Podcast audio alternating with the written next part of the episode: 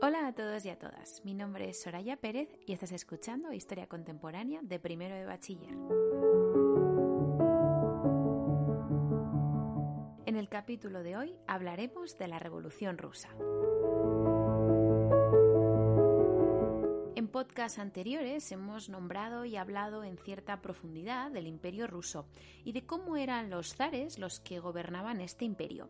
Por desgracia, la economía y la sociedad rusa eran las más atrasadas de Europa, posiblemente en parte por el régimen absolutista que tenía Rusia.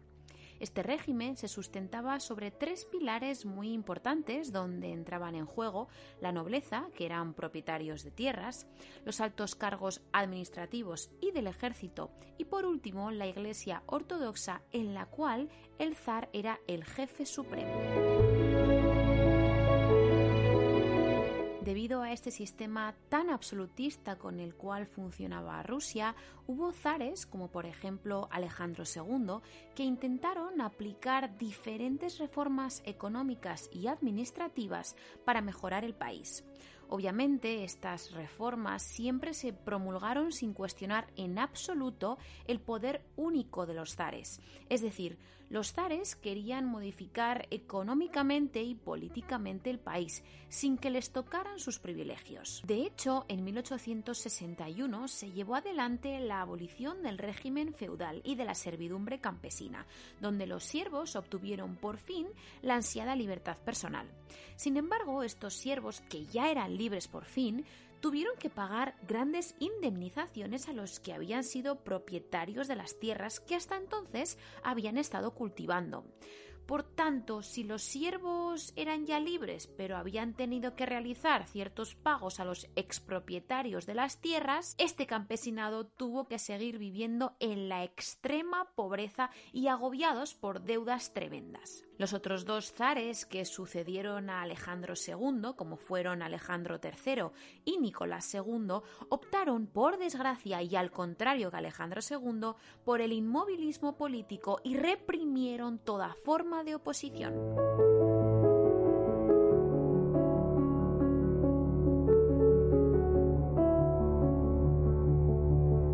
Además, y un poquito al margen de todo esto, es especialmente importante decir que el proceso de industrialización en Rusia fue muy limitado, aunque sí dio lugar a ciertos cambios sociales.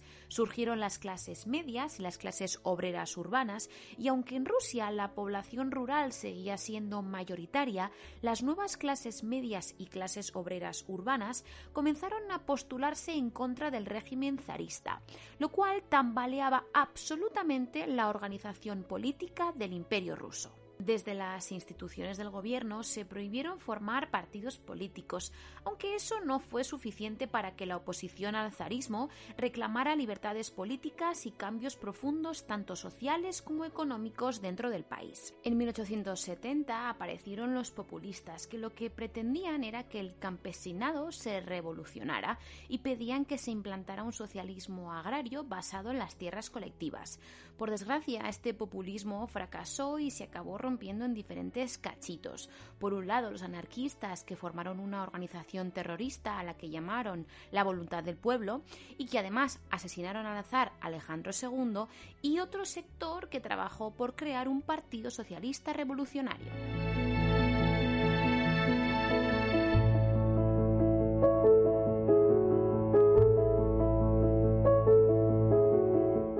Años van pasando y pasando hasta que llegamos a 1898, cuando se funda de manera clandestina el Partido Obrero Socialdemócrata Ruso, donde poco a poco empezó a destacar un hombre conocido por su seudónimo, Lenin. Sin embargo, dentro de este Partido Obrero Socialdemócrata Ruso hubo una ruptura entre mencheviques y bolcheviques. Los mencheviques defendían que Rusia, antes de emprender una revolución socialista, tenía que pasar por el trance de una revolución burguesa y un desarrollo de economía capitalista. Y por el contrario, los bolcheviques tenían como objetivo acabar con el zarismo e imponer una dictadura democrática revolucionaria del proletariado y del campesinado. Teniendo en cuenta estas dos vertientes, es importante que sepamos que en 1905 se fundaron dos partidos políticos muy diferentes. Por un lado, el Partido Socialista Revolucionario, que lo que pretendía era la revolución campesina y no burguesa, pero con la condición de pasar antes por la fase del desarrollo del capitalismo como pretendían los mencheviques, y por otro lado se forma el Partido Constitucional Demócrata que pretendía transformar el régimen absolutista de los zares en otro mucho más constitucional que representara los derechos de las personas. Con todo esto podéis deducir que 1905 fue un año convulso sin duda. Los campesinos rusos estaban cansados, cada vez eran más pobres y se sentían súper defraudados con la reforma agraria que se había querido llevar adelante para darles libertad. Este descontento se acabó materializando en agitaciones, revueltas y atentados. Pero no solo los campesinos estaban descontentos, ya que los obreros también empezaron a expresar su enfado frente a la situación política, social y económica que estaban viviendo con fuertes huelgas en San Petersburgo. De hecho, si hay una huelga importante que se recordará en la historia contemporánea, fue aquella que terminó conociéndose como el Domingo Sangriento. Ese domingo los manifestantes se plantaron frente al Palacio de Invierno para pedir y reivindicar al zar que pusiese fin a los abusos que estaban sufriendo los obreros y que además reconociese sus derechos y libertades. Por desgracia, la Guardia zarista abrió fuego contra esos manifestantes y murieron centenares de ellos. Es por eso que esta manifestación se recordará por siempre jamás porque derivó en lo que todos conocemos como el Domingo Sangriento.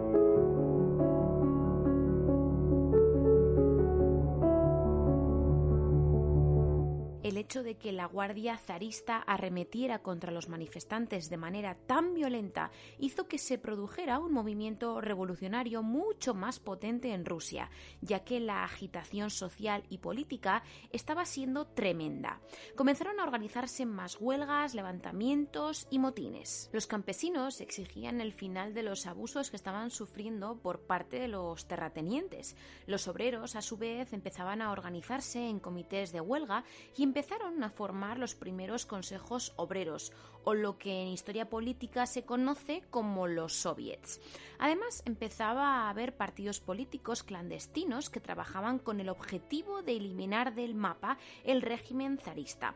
En el ejército tampoco estaban para nada contentos y uno de los sucesos más importantes que se dieron en el seno de este ejército ruso fue el motín del acorazado Potemkin. La tripulación de este acorazado se rebeló cuando regresaban desde Extremo Oriente y ha sido sin duda uno de los motines más recordados en la historia rusa.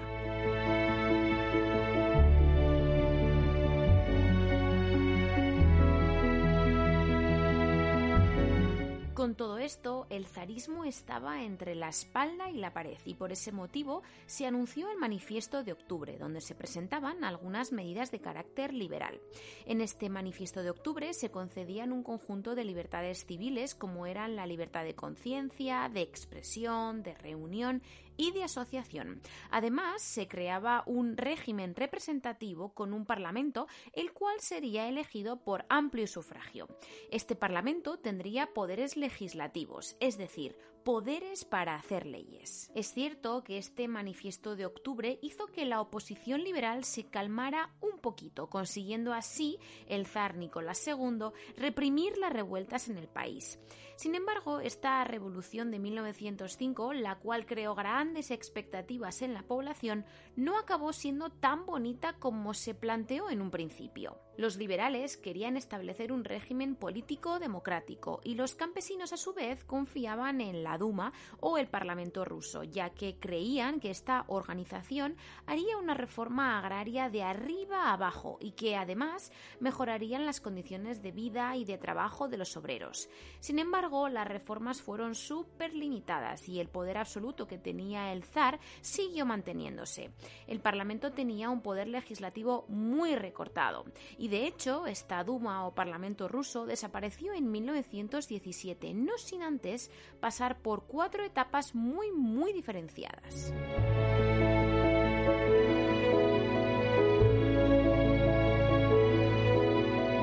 La primera etapa de la Duma duró solamente 73 días. Durante estos 73 días, los diputados campesinos que no formaban parte de ningún partido político y los cadetes, que eran la mayoría de personas que formaban parte de esta Duma, pedían establecer un régimen parlamentario, además de luchar por conseguir que los terratenientes entregaran las tierras a los campesinos. Como era lógico, el zar no estaba de acuerdo con ello y por eso disolvió la Duma. La segunda Duma duró desde julio de 1906 hasta junio de 1907, es decir, 11 meses. Esta segunda Duma tuvo una asamblea mucho más radical que la primera, lo cual hizo que el zar, obviamente, no estuviera de acuerdo con ello y también la disolviera. La tercera Duma durará desde 1907 hasta 1912 y esta estuvo formada por una mayoría conservadora y llegó a completar una legislatura completa. La cuarta Duma duró desde 1912 a 1917 y fue una Duma conservadora pero crítica con la política zarista que se llevó adelante durante la Primera Guerra Mundial.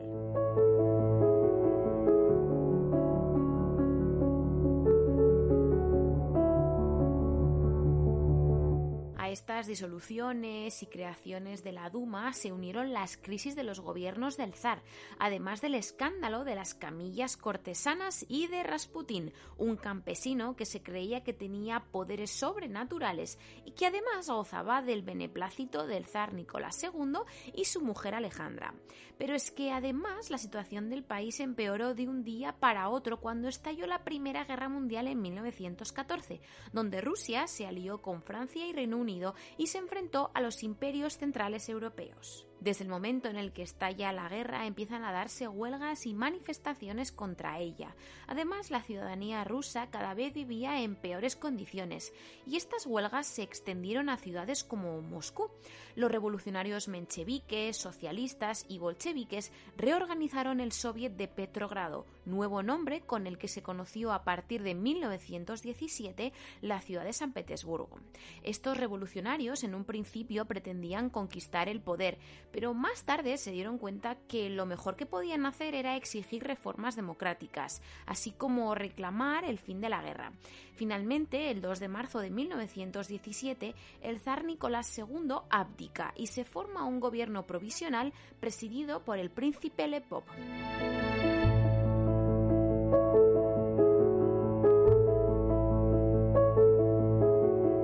Desde ese momento, desde ese 2 de marzo de 1917 hasta octubre, hubo en Rusia dos poderes paralelos. Por un lado, el gobierno provisional, que se había formado tras la abdicación de Nicolás II, y por otro lado estaba el gobierno de los soviets. Dentro de este gobierno de los soviets podíamos encontrar a los mencheviques, a los socialistas revolucionarios y a los bolcheviques, siendo estos últimos los únicos que se oponían a colaborar con el gobierno provisional. Este gobierno, por su lado, adoptó una serie de reformas. Este gobierno provisional declaró la amnistía, reconoció libertades civiles y disolvió a la policía zarista. Prometió entregar las tierras a los campesinos como se llevaba reclamando desde el principio de la revolución. Reconoció el derecho de la independencia de Finlandia y Polonia y finalmente este gobierno comenzó a preparar la elección por sufragio universal de una asamblea constituyente. La creación de esta asamblea constituyente era el paso previo a la creación de una república parlamentaria en Rusia. Sin embargo, poner en marcha todas estas reformas no fue para nada sencillo, ya que este gobierno provisional no quería retirarse de la guerra que Europa estaba viviendo. Esto hizo que el gobierno atravesara una crisis tras otra. De hecho, una de las crisis más conocidas fue la llamada la crisis de abril, cuando Lenin expuso la línea política de su partido.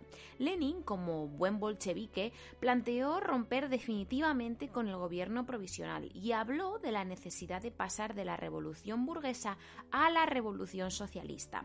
Él creía fervientemente que el poder tenía que ser de los soviets y en julio de 1917 los bolcheviques reafirmaron su oposición a participar en la Primera Guerra Mundial.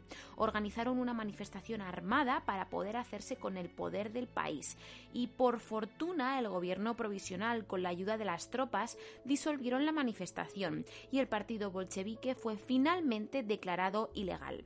Lenin huyó a Finlandia y Trotsky fue encarcelado. Y hasta aquí el programa de hoy. Espero que hayáis entendido mucho mejor la Revolución Rusa, aunque es algo que siempre os digo al final de cada uno de los podcasts, que siempre espero que hayáis entendido mejor lo que os cuento en ese capítulo para que así lo pongáis en práctica y aprobéis todos vuestros exámenes siempre con buena nota. Aún y todo, recordad que si os queda alguna duda, me las podéis hacer llegar al email que tenéis en la descripción y que os espero en mi Instagram para todos los juegos que lanzo cada semana. Nos vemos la próxima semana. Hasta luego.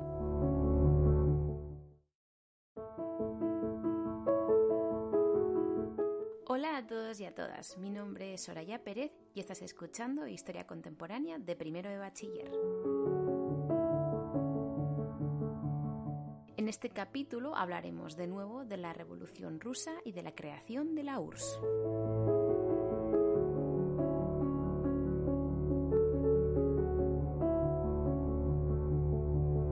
Si hay algo que podemos destacar en la rusa Revolución de Octubre es la importante posición que adquirieron los bolcheviques durante este tiempo. Estos se convirtieron en la alternativa más popular al gobierno provisional del que hablábamos en el podcast anterior. De hecho, los soviets de Petrogrado y Moscú se pusieron del lado de los bolcheviques. Lenin, líder incondicional de los bolcheviques, sabía que tenía al pueblo de su lado. Este aprovechó el caos absoluto en el que se encontraba el país para hacerse con el poder rápidamente. Un día después de su vuelta del exilio, convenció a sus compañeros de lucha que adoptasen el principio de insurrección armada, aunque intentaron hacerlo de manera sutil. Querían evitar que pareciera un golpe de Estado e intentaron que fuese un traspaso de poderes del Estado a los soviets se creó un comité militar revolucionario coordinado por Trotsky y que pretendía tomar el poder. La noche del 24 al 25 de octubre, las tropas que habían jurado lealtad a los bolcheviques ocuparon centrales telefónicas y estaciones de ferrocarril junto con la Guardia Roja. Rodearon el Palacio de Invierno el día 25 y el crucero Aurora apuntó con sus cañones hacia el palacio. Los miembros del gobierno fueron detenidos. Paralelamente a esta revuelta se realizó el segundo Congreso de los Soviets de Rusia.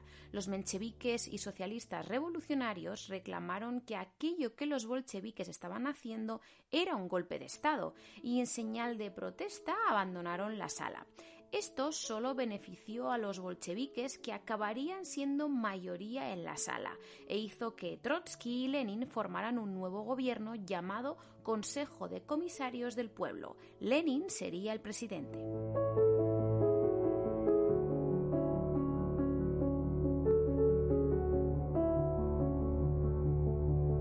El 26 de octubre, Lenin ya comenzó a firmar papelillos como nuevo presidente. Firmó un decreto sobre la paz con el que se invitó a los gobiernos en guerra a que declararan una paz justa y democrática. Y también firmó el decreto sobre la tierra con la cual se expropiaban las tierras de los terratenientes, de la corona y de la iglesia. Además, se pusieron en marcha medidas con las que se reforzó el control político y se consolidó el apoyo popular. Se concedió a los soviets obreros el control de fábricas y minas. La jornada laboral sería de ocho horas. Se declaró el derecho a la autodeterminación de las nacionalidades y se prometió convocar una asamblea constituyente que elaboraría una constitución.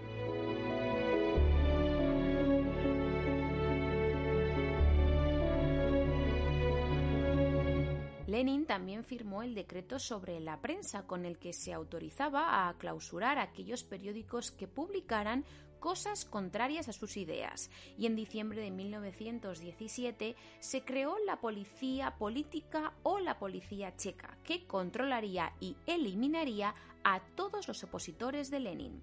A finales de ese 1917 se celebraron unas elecciones no demasiado democráticas, hay que decir, y con resultados un tanto reguleros para los bolcheviques. Aun y todo, se disolvió el segundo Congreso de los Soviets y se creó el tercero, el cual se autoproclamó heredero de la Asamblea.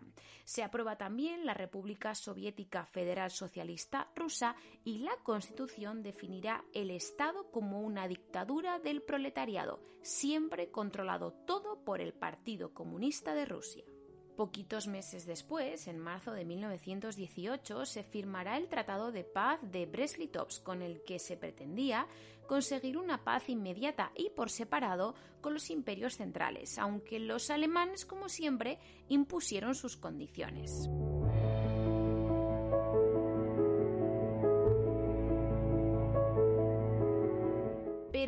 Volviendo a esa dictadura del proletariado que decíamos anteriormente, debemos comentar que eso no cayó especialmente bien entre la oposición a Lenin. Los demás grupos políticos no aceptaban que los bolcheviques dominaran el país, pero sin duda los mayores opositores fueron los conocidos como blancos. ¿Y quiénes eran esos blancos? Pues eran tropas de antiguos oficiales zaristas que provocaron con su resistencia armada el estallido de una guerra civil en 1918. Estos blancos tenían el apoyo exterior de Reino Unido, Francia, Estados Unidos y Japón, que les daban dinero, tropas y armas. Pretendían derrocar el régimen bolchevique para evitar que esa revolución contagiara al resto de Europa, como siempre. Pero los bolcheviques, que no querían marcharse del poder ni con aguarrás, crearon el Ejército Rojo. Este tenía una disciplina militar e incorporó a oficiales zaristas controlados por políticos comunistas. Durante la mayor parte del tiempo de esta guerra, el Ejército Blanco lideró la contienda hasta que a partir de 1920 el ejército rojo dijo que tararí y frenaron todas las ofensivas, tanto que en 1921 pusieron fin a la guerra civil. Pero esta guerra civil así explicada parece un jueguito de críos, pero para nada fue así. Durante la Guerra Civil rusa se instauró el comunismo de guerra donde el Estado controlaba la economía rusa para así poder tener suficientes recursos para ganar la guerra y para así también poder acelerar la construcción del socialismo suprimiendo la propiedad privada. Además, se nacionalizó la industria, se militarizó la producción, se suprimió el dinero y se prohibió el libre intercambio de bienes hubo una durísima represión. Se requisaban las cosechas de manera forzosa, se controlaban los sindicatos y se suprimió el derecho a la huelga.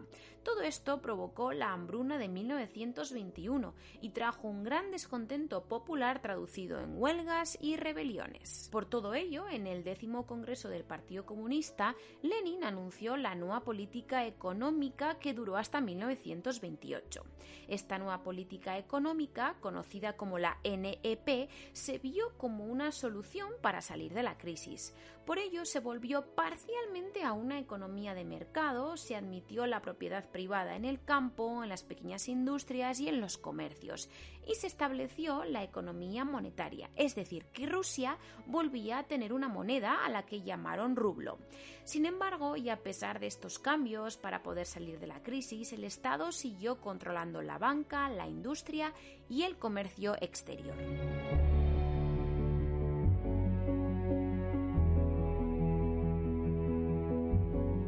A priori parecía que estos cambios eran positivos y que poco a poco se iba a salir de la crisis. La agricultura se expandió y esto hizo que el hambre frenara. Esta NEP también hizo que apareciera un campesinado próspero llamado kulaks y que los comerciantes y empresarios empezaran a enriquecerse. Por desgracia, esta NEP no fue capaz de detener la dictadura del Partido Único y entre 1921 y 1922 las políticas del país se endurecieron.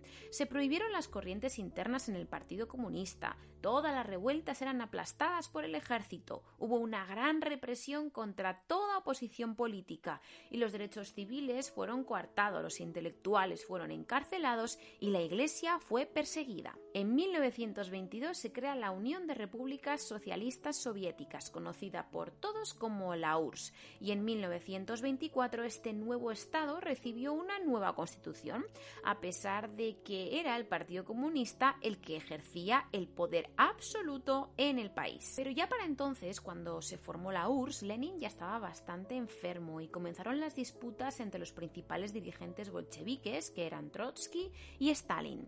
Por un lado, Trotsky había demostrado una gran capacidad de organización en la Revolución de Octubre, en la construcción del Ejército Rojo y como comisario de guerra. Sin embargo, no logró el respaldo absoluto de Lenin. Por otro lado, Stalin había sido nombrado secretario general del partido en 1922 por el propio Lenin. Era una persona que controlaba todos los entresijos del partido y que además contaba con el apoyo de tres dirigentes bolcheviques muy importantes, como eran Kamenev, Sinoviev y Bukharin. Todos ellos querían aislar a Trotsky. Pero Lenin, antes de morir, quería dejarlo todo bien atadito y por eso escribió una carta conocida como su testamento político, donde expresaba su preocupación por el gran poder que tenía Stalin y donde proponía que le sustituyera como líder del partido otra persona un poquito pues más tolerante. En enero de 1924 muere Lenin y este documento no llega a manos de los principales miembros del partido hasta el mes de mayo.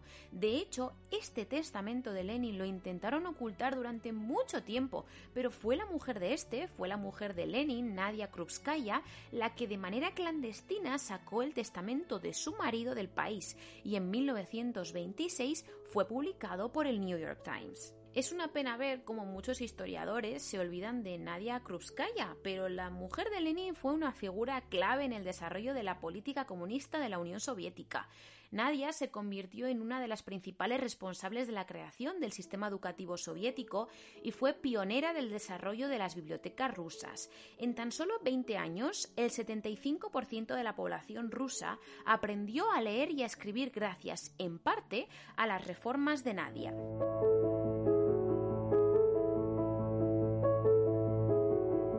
La lucha entre Stalin y Trotsky se palpaba allí donde iban. Algunos decían que Stalin tenía demasiado poder en sus manos y criticaban la forma que éste tenía de designar a los altos cargos del partido, así como los fallos que había en la política económica.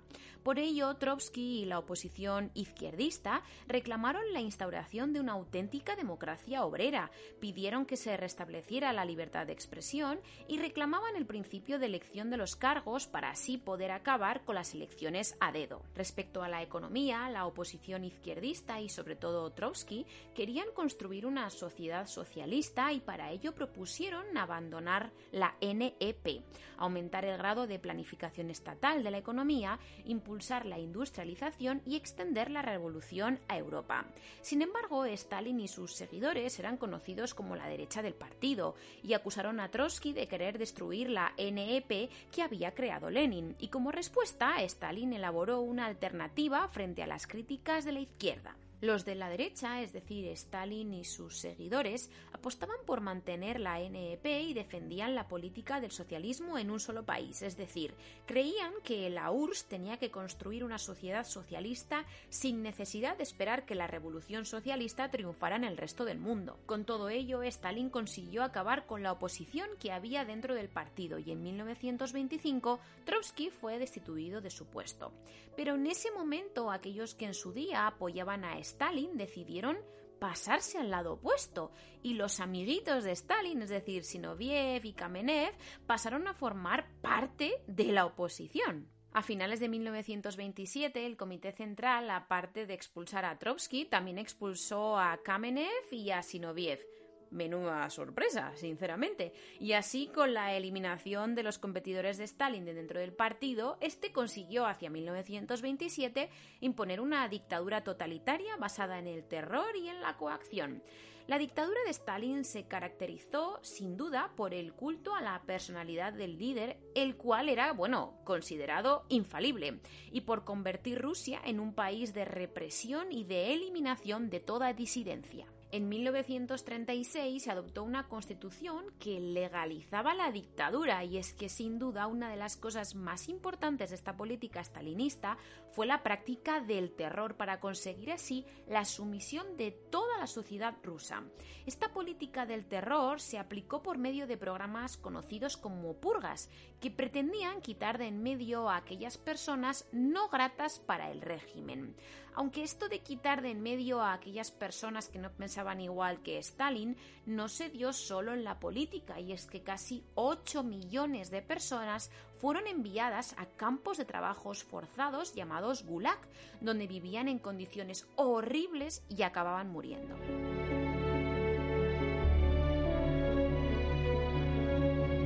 En este periodo stalinista y a partir de 1928, Stalin retiró el apoyo que había dado hasta ahora a la NEP y apostó por un reforzamiento de la planificación y del control de la economía por parte del Estado. Entre 1929 y 1933 se dio lo que se conoce como la colectivización, donde el gobierno ordenó acabar por completo con la propiedad privada en el campo y forzar a los campesinos a que se integraran en granjas colectivas o en granjas de Estado. Sin embargo, la mala organización de esto provocó que muchas granjas resultaran ineficientes y en 1932 se produjo otra gran hambruna. Sin duda, esta colectivización fue bastante negativa y solo a partir de 1934 la agricultura empezó a recuperarse. Al fin y al cabo, uno de los objetivos de Stalin era tener una potente política industrial para poder así crear una potente industria pesada dentro del país que fuera capaz de sobrepasar a los países capitalistas más avanzados, para así poder lograr la independencia económica, tecnológica y militar.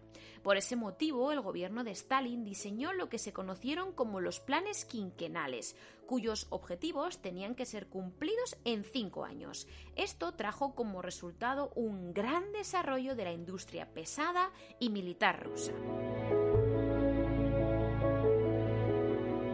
Y hasta aquí el programa de hoy. Como veis, la historia rusa es bastante potente, tiene mucha información y muchos datos, porque entre la Revolución rusa, la Guerra Civil rusa, la creación de la URSS, el periodo stalinista, etcétera, etcétera, parece que esto es un no acabar.